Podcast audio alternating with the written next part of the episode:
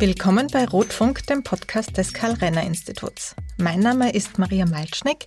Ich bin die Direktorin des Renner-Instituts. Bei den Rotfunk Lectures sprechen Expertinnen und Experten über die großen gesellschaftlichen und politischen Fragen unserer Zeit. In dieser Folge hören wir, wie nach der Geschäftsordnungskrise des 4. März 1933 der christlich-soziale Bundeskanzler Engelbert Dollfuß das Parlament ausschalten ließ, um in weiterer Folge eine Diktatur zu errichten. Die Geschichte, warum und wie es zu diesem Ereignis gekommen ist, ist bis heute ein Lehrstück über die Kostbarkeit und Verwundbarkeit der Demokratie. Autor und Sprecher dieser Lecture ist wieder Michael Rossecker. Er ist Historiker, stellvertretender Direktor des Karl-Renner-Instituts und wissenschaftlicher Leiter des Karl-Renner-Museums in Glocknitz.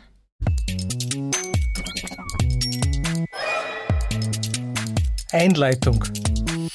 Wenige historische Ereignisse sind bis heute dermaßen umstritten, eingebettet in geschichtspolitische Debatten und daher noch immer weitgehend unvergessen, wie die Geschäftsordnungskrise des 4. März 1933 im österreichischen Parlament. An diesem Tag wurde das Schicksal der österreichischen Demokratie besiegelt. Das zumindest scheint unbestritten. Unbestritten sollte aber auch sein, dass es sich nicht um eine, wie die Propaganda der Regierung Dollfuß meinte, Selbstausschaltung des Parlaments gehandelt hat. Auch wenn diese Begrifflichkeit immer noch und immer wieder gewissermaßen ohne Anführungszeichen verwendet wird, um auch heute antidemokratische und antiparlamentarische Stereotype zu bedienen. Die Denunziation parlamentarischer Debatte als parteiisches Hickhack und das Framing des Parlaments als Quatschbude gab es in den 30er Jahren und gibt es heute die als antidemokratisches Werkzeug eingesetzte Gegenüberstellung, dass auf der einen Seite das Parlament mit nicht legitimierten Pseudovolksvertretern der Parteien stünde und auf der anderen Seite ein völlig anders gelagerter, homogener Volkswille wurde damals und auch in jüngerer Vergangenheit von Bundeskanzlern verwendet. Oft wird heute noch eine Täter-Opfer-Umkehr ins Spiel gebracht. Dass durch die sicherlich unglücklichen Rücktritte der Nationalratspräsidenten der Weg in die Diktatur, der Weg in den Faschismus unumkehrbar geworden wäre. Ebenso wird gerne unterstellt, dass die Abwehr des Nationalsozialismus und der Lösungsdruck der multiplen Krisen eine Abkehr von der Demokratie gleichsam erzwungen hätten die Legitimation der sogenannten Abwehrdiktatur. Auch das ist natürlich eine geschichtspolitische Schutzbehauptung bzw. Verschleierung der historischen Ereignisse. Um sich von den oft verworrenen Umständen, verschiedenen politischen Interessen und zeitgebundenen Vorstellungen ein Bild machen zu können, werfen wir heute den Blick auf die Ereignisse dieses Tages, der das Scheitern der Ersten Republik in vielen Dimensionen versinnbildlicht.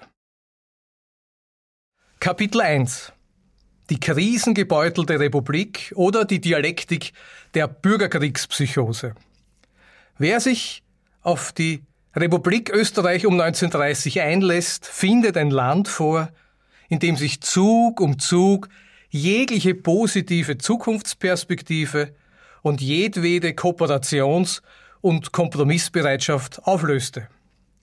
Die Krise in der gebeutelten Republik war vielschichtig. Als Produkt des Weltkrieges war die junge Republik von Beginn an vielen Krisen und Spannungen ausgesetzt. Es konnten kaum gemeinsame Vorstellungen über die Eigenschaften und Ziele des neuen Staates entwickelt werden. Die politische Landschaft blieb zersplittert und die Republik verkraftete den wirtschaftlichen Strukturschock durch den Zerfall des Wirtschaftsraumes der Habsburger Monarchie nachhaltig schlechter als andere Nachfolgestaaten. Dies beförderte die Entwicklung einer weitgehenden Polarisierung der Gesellschaft und einer an Feindbildern ausgerichteten Politik. Die Erste Republik war ebenso geprägt von verdeckten bürgerlichen, elitären Machtstrukturen, die sich kaum mit den Veränderungen, die mit der Republikgründung verbunden waren, abfinden wollten. Diese ökonomisch und politisch motivierten Machtnetzwerke von Männern aus dem Umfeld der christlich-sozialen, deutschnationalen und Nationalsozialisten nahmen auf vielfältige Weise Einfluss auf politische Entwicklungen in den 1920er Jahren.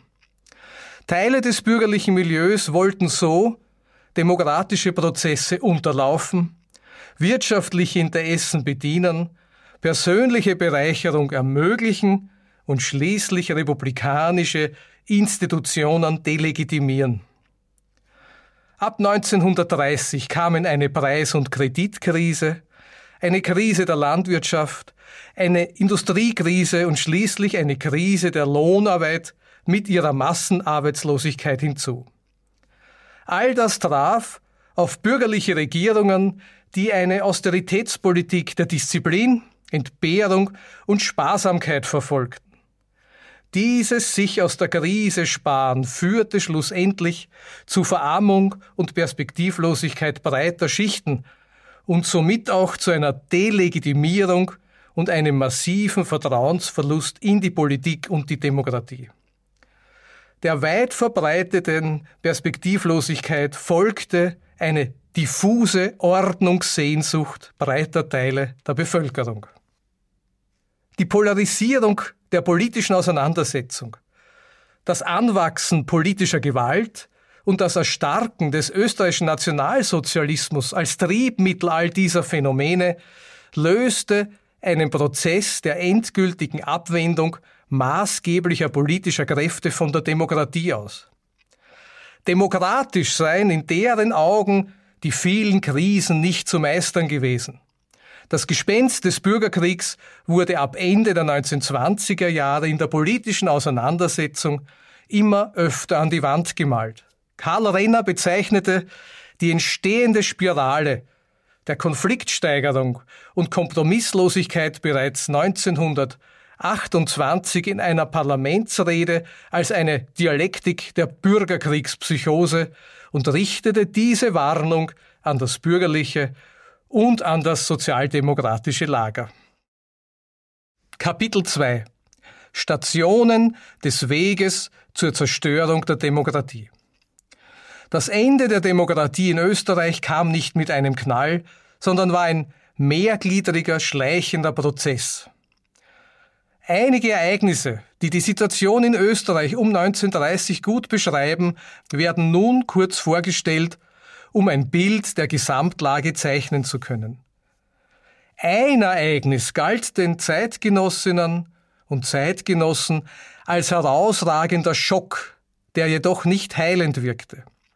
Vielmehr befeuerte er die Doppelspirale des Verfalls der demokratischen Institutionen, der demokratischen Überzeugungen und des Vertrauens in die Demokratie auf der einen und der bewussten Unterminierung und des Angriffs auf die demokratischen Institutionen und Prozesse auf der anderen Seite. Der Justizpalastbrand 1927. Er galt vielen als Fanal des Bürgerkriegs und als Zeichen der Hoffnungslosigkeit. Am 30. Jänner 1927 wurde eine sozialdemokratische Demonstration im burgenländischen Schattendorf von Mitgliedern der antidemokratischen Frontkämpfervereinigung beschossen. Dabei waren zwei Tote und fünf Verletzte zu beklagen. Im folgenden geschworenen Prozess wurden die Täter freigesprochen. Dies führte in Wien zu spontanen schweren Ausschreitungen, in deren Zuge der Justizpalast in Flammen aufging. Der darauffolgende drastische Polizeieinsatz mit 89 toten Demonstranten, vier toten Sicherheitswachebeamten und einem toten Kriminalbeamten waren die Folge. Das Vertrauen in den Rechtsstaat und in die unabhängige Justiz wurden schwer erschüttert. Die Sozialdemokratie propagierte das Bild der Klassenjustiz und die bürgerliche Seite das Gespenst des roten Umsturzes. Infolge des Justizpalastbrandes rückten christlich-soziale und deutschnationale wieder in ihrer antimarxistischen Strategie enger zusammen. Richtungsstreitigkeiten zwischen den zersplitterten bürgerlichen Wehrverbänden und innerhalb der Parteien sollten beigelegt werden. Innerhalb der christlich-sozialen und der Heimwehren stritt man um das Verhältnis zur Demokratie und zum Faschismus nach italienischem Vorbild. Der Bundesführer der Heimwehren, Richard Steidle, versuchte mit einem klaren faschistischen Konzept die konkurrierenden Gruppen partei- und flügelübergreifend zu einen. Es wurde ein knappes Manifest verfasst, das dieses Einigungswerk schaffen sollte. Im Zuge der Generalversammlung des Heimatschutzverbandes Niederösterreich wurde es am 18. Mai 1930 als sogenannter Korneuburger Eid verlesen. Als politisches Ziel wurde definiert, dass man den demokratischen Parlamentarismus und den Parteienstaat verwerfe und an seine Stelle die Selbstverwaltung der Stände setzen und eine starke Staatsführung aus den fähigsten und den bewährtesten Männern bilden wolle. Man richtete sich gegen die Zersetzung des Volkes durch den marxistischen Klassenkampf und die liberal-kapitalistische Wirtschaftsgestaltung. Die parlamentarische Demokratie wurde denunziert als System des Haders zwischen den Parteien, sie sei korrupt und handlungsunfähig. Der spätere ÖVP-Bundeskanzler der Zweiten Republik, Julius Raab, leistete als christlich-sozialer Nationalratsabgeordnete als erster den Eid. Der Eid führte zu einer Radikalisierung der Heimwehrbewegung und Teilen des mit ihr sympathisierenden bürgerlichen Milieus. Dessen angestrebte Einigung wurde durch den Korneuburger Eid nicht erreicht, sondern das Gegenteil, wie sich bei der Nationalratswahl am 9. November 1930 zeigen sollte. Die Zersplitterung der bürgerlichen Parteien zeigte sich auch auf dem Wahlzettel. So trat die christlich-soziale Partei in Wien und Niederösterreich als christlich-soziale Partei und Heimatwehr und in den übrigen Bundesländern nur als christlich-soziale Partei an. Teile der Heimwehren traten hingegen als eigene Wahlpartei namens Heimatblock an. Die abgespaltenen Heimwehren erreichten jedoch ein sehr schlechtes Ergebnis, nur 6,2 Prozent und somit acht Mandate. Die Sozialdemokratie erreichte bei leichten Verlusten 41 Prozent und war mit Abstand stärkste Partei, da die christlich-sozialen 12,5 Prozent verloren. Die NSDAP, auch Hitlerbewegung genannt, erhielt nur 3 Prozent. Diese Enttäuschung der Antidemokraten der Heimwehren über das demokratische Wahlergebnis hatte weitreichende Folgen. Der durch das schlechte Wahlergebnis frustrierte Landesleiter des steirischen Heimatschutzes, Walter Pfriemer, initiierte am 12. September 1931 einen Putsch. Dieser sollte eine Heimwehrregierung an die Macht bringen. Proklamationen der neuen Regierung waren schon gedruckt und wurden bereits affichiert. Da Teile der zerstrittenen Heimwehren die Beteiligung verweigerten und sich das österreichische Bundesheer dem Marsch auf Wien entgegenstellte, war der Putsch zum Scheitern verurteilt. Pfriemer und seine Gefolgsleute wurden im folgenden Schwurgerichtsprozess freigesprochen. Das Scheitern des Putsches zeigte, dass der Korneuburger Eid keine homogene Heimwehr schuf. Während der Heimatschutz 1932-33 zur NSDAP überlief, verblieben die Heimwehrgruppierungen um Ernst Rüdiger Stahlenberg, Emil Fey und den bereits erwähnten Steidle mit den christlich-sozialen verbunden. Die wirtschaftspolitische Krise zeigte sich am deutlichsten am schrumpfenden Bruttoinlandsprodukt. Dieses schrumpfte zwischen 1929 und 1937 durchschnittlich um jährlich 1,8 Prozent. Die Arbeitslosigkeit erreichte 1933 mit rund 26 Prozent einen bitteren Höhepunkt. Die verheerenden Folgen der Austeritätspolitik repräsentierten die Anfang 1934 rund 130.000 sogenannten Ausgesteuerten, also Langzeitarbeitslose ohne staatliche Unterstützung. Ein erster Höhepunkt der Wirtschaftskrise war der Zusammenbruch der österreichischen Kreditanstalt im Juni 1931. Mit der Katastrophe der größten Bank des Landes und den Unsummen, die für deren Sanierung aufgewendet werden mussten, geriet die gesamte österreichische Volkswirtschaft ins Wanken. Insgesamt wurden für die Sanierung der Kreditanstalt 1,1 Milliarde Schilling aufgewendet. Zum Vergleich, die Einnahmen des Bundes betrugen 1932 1,4 Milliarden Schilling. Infolge dessen musste eine weitere internationale Anleihe in der Höhe von 308 Millionen Schilling aufgenommen werden. Die Krise der Kreditanstalt führte zu einer massiven Kapitalflucht, einem Rückgang des Konsums und der Investitionen wie zu einem Anwachsen der Staatsverschuldung bei gleichzeitigem Rückgang der Steuereinnahmen. All das provozierte den Rücktritt der nach der Wahl 1930 gebildeten Regierung Otto Ender, zusammengesetzt aus christlich-sozialen Landbund und Großdeutscher Volkspartei. Bundespräsident Wilhelm Miklasch betraute nun den gesundheitlich stark angeschlagenen christlich-sozialen Altkanzler Ignaz Seipel mit der Regierungsbildung. Dieser wollte eine möglichst breite Koalitionsregierung unter maßgeblicher Beteiligung der Sozialdemokratie zustande bringen. Ob er ernsthaft die Lage der Republik stabilisieren wollte oder nur beabsichtigte, in einer gefinkelten Seipeliade, wie Otto Bauer es nannte, die triste Lage der Bankenkrise zu umschiffen und die SDAB bei den eigenen Anhängern als Handlangerin zu desavouieren, ist schwer einzuschätzen. Die SDAB wollte nicht die Ärztin am Krankenbett des Kapitalismus sein und hatte dabei aber die SPD vor Augen, die in Regierungsverantwortung die deutsche Austeritätspolitik mittrug und bei Wahlen an die KPD und die NSDAP Stimmen verlor. In Österreich hingegen zerbrach das bereits massiv angeschlagene Vertrauen zwischen den Parteien zusehends. Das politische System wurde noch instabiler, die politische Gewalt wuchs und das Wort Neuwahlen wurde für die bürgerlichen Regierungen zum Schreckgespenst und für die Sozialdemokratie zum Hoffnungsschimmer. Eine weitere Entwicklung sollte ab 1932 die österreichische Situation immer mehr beeinflussen. Die Erstarkung des Nationalsozialismus in Deutschland.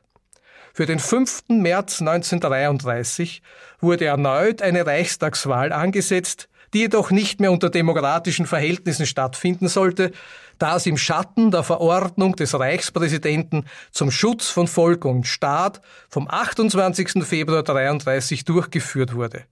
Auch das warf seine Schatten auf die Ereignisse des 4. März in Österreich voraus. Kapitel 3 So geht es doch wohl nicht weiter oder eine Geschäftsordnungskrise als Chance zum Staatsstreich. Im Jänner 1933 deckten österreichische Eisenbahner illegale Waffenlieferungen des faschistischen Italiens nach Österreich auf. In einer heimischen Waffenfabrik sollten dieses Kriegsmaterial repariert werden und an die faschistischen Heimwehren und an Ungarn weitergehen. Das führte zu einem öffentlichen Skandal. Dies und schließlich die Ankündigung der Regierung Dollfuss, die Löhne der Eisenbahner nur noch in Raten auszuzahlen und Pensionen zurückzuhalten, waren eine weitere Folge.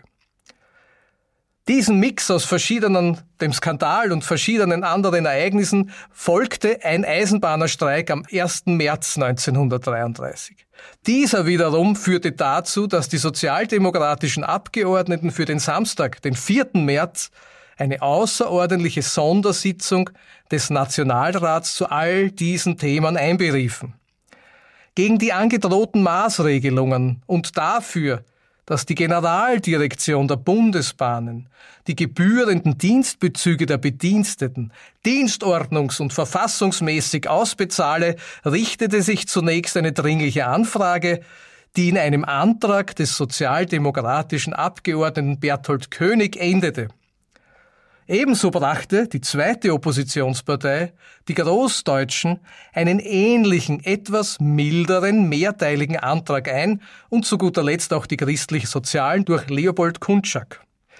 Der sozialdemokratische Antrag wurde abgelehnt, ein Teil des großdeutschen Antrages hingegen erhielt eine Mehrheit, ein Sieg der Opposition. Für Augenblicke fühlte man sich den ersehnten, bzw. gefürchteten Neuwahlen etwas näher. Daraufhin sollte über den Antrag Kunczaks abgestimmt werden, der jedoch inhaltlich dem bereits beschlossenen widersprochen würde. Es kam zu Wortgefechten und zu Tumult. In solchen Augenblicken ist eine Pause der Überlegung immer nützlich, meinte Karl Renner und unterbrach die Sitzung für eine Zusammenkunft der drei Nationalratspräsidenten. Dabei wurde aber keine Lösung gefunden, aber dennoch bemerkt, dass bei den Abstimmungen Fehler gemacht wurden. Der Fehler bei der Abstimmung des sozialdemokratischen Antrages war hinfällig, da er eindeutig abgelehnt war. Beim Abstimmungserfolg der Opposition mit nur einer Stimme Überhang wurden jedoch zwei Stimmzettel des SDAP-Abgeordneten Simon Abraham abgegeben. Das Ergebnis stimmte an sich, der Abgeordnete Wilhelm Scheibein hatte eben den falschen Stimmzettel Abrams eingeworfen. Der Nationalratspräsident Karl Renner erklärte die Abstimmung als gültig, da Scheibein offensichtlich abgestimmt hatte. Renner sagte, der erwiesene lebendige Akt des Menschen gelte für ihn als Beweis genug. Es folgte ein Aufstand der Abgeordneten der Regierungsparteien, Rechtsstreit und erneut Tumult. In dieser Situation passierte nun der folgenreiche Fehler. Auf dringendes Anraten von Otto Bauer und Karl Seitz legte Renner sein Amt als Präsident nieder, damit die zuvor erreichte knappe Mehrheit von einer Stimme bei einer Wahlwiederholung auf jeden Fall erhalten bleibe. In Folge demissionierten ebenso der christlich-soziale Präsident Rudolf Rameck und zur Überraschung aller auch der dritte Präsident der Großdeutschen, Sepp Straffner. Die Rücktritte der Präsidenten wurden jeweils von ihren Parteien lebhaft beklatscht, wie das Protokoll vermerkte. Dabei hatten nur die antidemokratischen Teile der christlich-sozialen und der bürgerlichen Bundesregierung Grund zur Freude. Es scheint wirklich verwunderlich, wie gelassen einige Beteiligte diese Situation hinnahmen. Die Dimension dieser Geschäftsordnungskrise, die sich zu einem kalten Staatsstreich der Regierung Dollfuß auswuchs, wurde erst mit etwas Zeitverzögerung verstanden. Auch dem sonst so strategisch denkenden Karl Renner war die Lage nicht gleich vollumfänglich bewusst. Finanzminister Karl Bure brachte es im christlich-sozialen Parteivorstand am nächsten Tag schadenfroh auf den Punkt. Ich zitiere. Vom Standpunkt der Sozi hat Renner das dümmste Stück seines Lebens gemacht. Renner wurde dazu gebracht, von seinen Leuten Unrecht und Dummheit zu setzen. Hier am Sonntag habe ich ihm zugerufen, Sie haben eine schöne Dummheit gemacht. Er ist rot geworden. Zitat Ende. Renner versuchte bereits noch am 4. März durch eine telefonische Intervention bei Bundespräsident Wilhelm Miklasch auf legalem Weg zu retten, was noch zu retten war. Er erklärte vor dem sozialdemokratischen Parlamentsclub, dass Miklasch ihm zusagte, für den 5. März eine Parteiobmännerkonferenz einzuberufen, da das Haus ja nicht führerlos sein könne. Der letzte Präsident, also Renner selbst, solle es bis zu Neuwahlen weiterführen. Der Bundespräsident jedoch konnte und wollte sich dem Druck der antidemokratischen Kräfte in der Regierung nicht widersetzen und konnte nicht standhalten. Renner begann nun hektisch zu agieren, um den von ihm mitverursachten Schaden wieder gut und er unterschätzte dabei lange Zeit jedoch die antidemokratische Entschlossenheit des politischen Gegners. Dollfuß nutzte zielstrebig und ohne Federlesen die Gunst der Stunde, um endlich die Demokratie der so verachteten Republik des 12. November durch seine autoritären Fantasien der ständestaatlichen sogenannten wahren Demokratie, wie es bereits Ignaz Seipel nannte, zu ersetzen. Dollfuß war stark geprägt von Staats- und Demokratievorstellungen, die auf autoritär-kooperativen Ideen eines Universalismus beruhten. Diesem Universalismus hingen die katholische Kirche, die Heimwehren, aber auch der frühe Nationalsozialismus in unterschiedlicher Form an. Es gäbe eine natürliche Ordnung, in der jeder und jede einen festgelegten Platz habe. Alle seien in ihrem Berufsstand, der als mehr als eine sozioökonomische Position verstanden wurde, eingebettet in eine Wohlaufgehobenheit, die im Endeffekt vor allem Unterordnung und Loyalität bedeuten sollte. Berufsstände waren zum Beispiel Land- und Forstwirtschaft oder öffentliche Bedienstete. So sei der Staat eine geistige, überzeitliche Ordnung, die nur geistig, quasi spirituell verstanden werden müsse. An der Spitze dieser berufsständischen Ordnung solle eine Kaste von Führungspersönlichkeiten stehen. Die ökonomischen Klassengegensätze oder politische Debatten seien nicht Zweck der Politik. In der berühmt-berüchtigten Trabrennplatzrede von Engelbert Dollfuss am 11. September 1933 wird der weltanschauliche Kern dieses Ständefimmels, wie Karl Renner es spöttisch nannte, verständlich. Als Fundament der ständischen Ordnung beschrieb Dollfuss, und ich zitiere, die Vermählung von echtem, kerngesundem Volkstum und nach oben orientierter Weltanschauung wirklich erlebtem Christentum. Zitat Ende. Diese Vermählung verdichtete sich für Dollfuss in der bodenständigen Bevölkerung gegen die demokratische Republik, in dem das Volk im guten Empfinden sehr bald gespürt hat, so sagt er, dass es so wohl nicht weitergeht. Der Weg aus dieser vermeintlichen Misere, heraus aus blankem Materialismus und gottlosem Marxismus sei folgendes politische Credo, und ich zitiere erneut, wir lehnen Gleichschalterei und Terror ab wir wollen den sozialen, christlichen deutschen Staat Österreich auf ständischer Grundlage unter starker autoritärer Führung. Autorität heißt nicht Willkür, Autorität heißt geordnete Macht, heißt Führung durch verantwortungsbewusste, selbstlose, opferbereite Männer. Zitat Ende. Bundeskanzler Dollfuss erklärte nach den Ereignissen des 4. März, dass das Parlament sich selbst ausgeschaltet habe und berief sich auf das kriegswirtschaftliche Ermächtigungsgesetz aus dem Jahre 1917. Dieses Ermächtigungsgesetz das aus dem Ersten Weltkrieg stammte, wurde von der Republik 1918 übernommen, um eine rechtliche Grundlage zur Durchsetzung der strukturellen und rechtlichen Transformation von der Monarchie zur Republik zu haben. Es wurde auch bis 1919 intensiv eingesetzt, oftmals auch, wenn der übliche Weg der Gesetzgebung hätte beschritten werden können. Diese Praxis der Regierung Renner wurde auch zum Beispiel von den Deutschnationalen immer wieder problematisiert. 1920 wurde es sogar per Verfassungsübergangsgesetz offiziell in die Rechtsordnung der Republik übernommen und blieb auch in der Verfassungsreform 1929 erhalten. Sozialdemokratische, nicht immer konsequent betriebene Versuche, dieses Gesetz Ende der 20er Jahre loszuwerden, scheiterten. So konnte am 7. März 1933 Dollfuß verlautbaren, dass die Regierung ab nun auf das Parlament verzichte und die Presse- und Versammlungsfreiheit massiv eingeschränkt wird. Ab nun erließ die Bundesregierung von sich aus Notverordnungen, welche bestehende Gesetze grundlegend änderten. Die Bundesregierung übernahm also Befugnisse, die laut Verfassung nur das Parlament innegehabt hätte.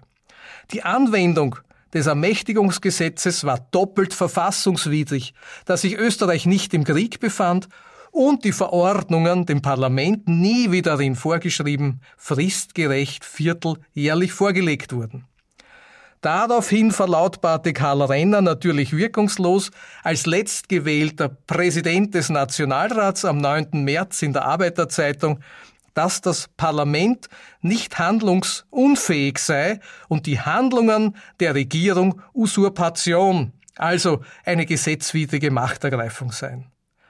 Der ehemalige dritte Nationalratspräsident der Deutschnationalen, Sepp Straffner, berief in Absprache mit der Sozialdemokratie ebenfalls am 9. März für den 15. März den Nationalrat ein. Die 60 sozialdemokratischen und großdeutschen Abgeordneten, die dem Ruf folgten, wurden bereits von 200 Beamten der Kriminalpolizei empfangen und auseinandergetrieben. Daraufhin versuchte Karl Renner, den Hauptausschuss zu reaktivieren, ein Unterfangen, das selbstverständlich ebenso am Boykott der Abgeordneten der Regierungsparteien scheiterte. Bundeskanzler Dollfuss gab dazu im christlich-sozialen Parteivorstand am 6. April die Order aus, ich zitiere, um Renner an der Einberufung des Hauptausschusses und zur Wahl des Unterausschusses zu hindern, festhalten an der jetzigen Mehrheit so lange als möglich. Zitat Ende. Der Verlust des parlamentarischen Bodens traf die Sozialdemokratie hart. Sie hatte ja das Ziel festgelegt, den Weg zum Sozialismus über die parlamentarische Mehrheit zu beschreiten. Ihre Massenorganisation war auf das Führen von Wahlkämpfen sowie auf das politische Wirken innerhalb einer liberal-demokratischen Ordnung ausgelegt. Auch ihre Reaktionen auf den kalten Putsch zeigten dies überdeutlich. Einerseits beschritt die Stadt Wien den Weg zum Verfassungsgerichtshof, der dann von den christlich-sozialen lahmgelegt wurde, und andererseits wurde von sozialdemokratischer Seite eine sogenannte Volksadresse mit 1,2 Millionen Unterstützerinnen und Unterstützern eingeleitet, eine ebenso wirkungslose Massenpetition an den untätigen Bundespräsidenten. Zug um Zug wurden die Rahmen des Rechtsstaats und der demokratischen Ordnung ausgehöhlt, Grundrechte eingeschränkt und beseitigt. Im September 1933 folgte die Verordnung über die Errichtung von Anhaltelagern zur Internierung politischer Häftlinge und im November des Jahres die Einführung der Todesstrafe. Bundeskanzler Dollfuss wusste, was er tat. Er tat dies vor allem nicht vordergründig, um Österreich vor dem Nationalsozialismus zu schützen, sondern um die demokratische Republik zu beseitigen, die Sozialdemokratie im Allgemeinen zu bekämpfen und im Besonderen das verhasste politische Experiment des Roten Wiens zu zerstören. Dieses verkörperte alles, was in der republikanischen Welt in Österreich nach 1918 für ihn grundfalsch war. All das endete mit der gewalttätigen Ausschaltung der österreichischen Sozialdemokratie im tragischen Februar 1934. Zum Schluss. Demokratie als Aufgabe und Appell. Die Ereignisse des Jahres 1933, die ihre fatale Wirkung erst Zug um Zug entfalten konnten, sind und bleiben ein Lehrstück über die Grundvoraussetzungen funktionierender Demokratie und über die Verletzlichkeit eben dieser. Wenn wir davon ausgehen, dass Demokratie ein Zusammenspiel fundamentaler Grundrechte der Menschen und der Staatsbürgerinnen, formalrechtlicher Regelwerke, transparenter Prozesse, funktionierender, widerstandsfähiger, staatlicher und nichtstaatlicher Institutionen und einer robusten Alltagskultur, des sich Interessierens, Einmischens und Mitredens aller ist, dann sollte uns klar sein, dass Demokratie nicht selbstverständlich, sondern kompliziert und verletzlich ist. Und all das soll ein Appell an uns alle sein.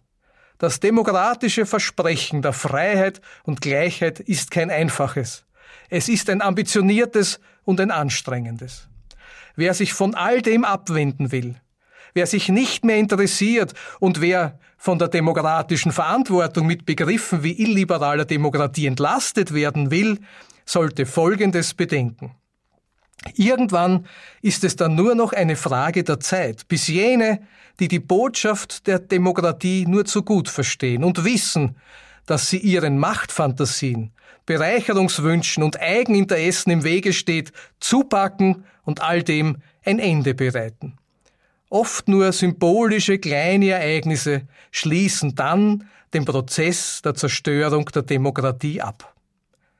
Der 4. März 1933 soll uns weiterhin drastisch daran erinnern. Sie hörten eine Rotfunk-Lecture von Michael Rossecker. Wenn Sie sich für die bewegte österreichische Geschichte der ersten Hälfte des 20. Jahrhunderts interessieren, empfehle ich Ihnen, einige unserer älteren Rotfunkfolgen nachzuhören. Etwa Folge 12 über die Entstehung unserer Verfassung oder die Trilogie über das Leben des zweifachen Republiksgründers Karl Renner, die Sie in den Folgen 18, 24 und 30 hören können. Wenn Ihnen dieser Podcast gefällt, empfehlen Sie uns bitte gerne weiter und bewerten Sie uns in Ihrer Podcast-App mit fünf Sternen, damit uns auch andere Hörerinnen und Hörer leicht finden können. Um keine Folge zu verpassen, abonnieren Sie auch gerne unseren Newsletter auf unserer Homepage www.renner-institut.at. Ich hoffe, Sie sind auch beim nächsten Mal wieder mit dabei, wenn wir uns mit den großen gesellschaftlichen und politischen Fragen unserer Zeit beschäftigen und dabei auch immer wieder auf unsere Geschichte blicken. Produziert wird dieser Podcast vom Karl-Renner-Institut, Musik und technische Umsetzung von Peter Kollreider, Hörwinkel.